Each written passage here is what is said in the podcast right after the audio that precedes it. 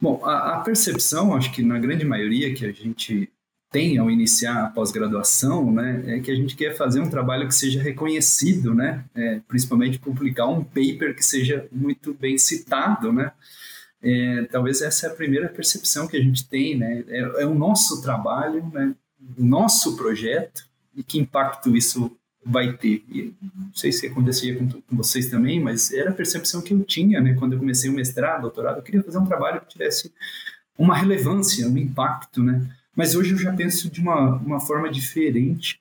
Isso vai além do projeto que você desenvolve, né? A pós-graduação, acho que a Alice comentou, a Inês comentou também, vai nas relações que você estabelece com as pessoas, né? o contato com essas pessoas, não só com pessoas, mas também com entidades, né, instituições, é, vai uma relação com a formação de recursos humanos, né? De uma forma ou outra você está envolvida nesse processo, você orienta alguém da iniciação científica, você está no doutorado, você auxilia alguém do mestrado, você está no pós-doutorado, você orienta alguém do doutorado, e aí, como a Alicia comentou, você vai deixando uma sementinha do que você é, né? Da capacidade que você tem de interagir com as pessoas. E isso fica, né? Isso vai ficando essa semente por onde você vai passando, né?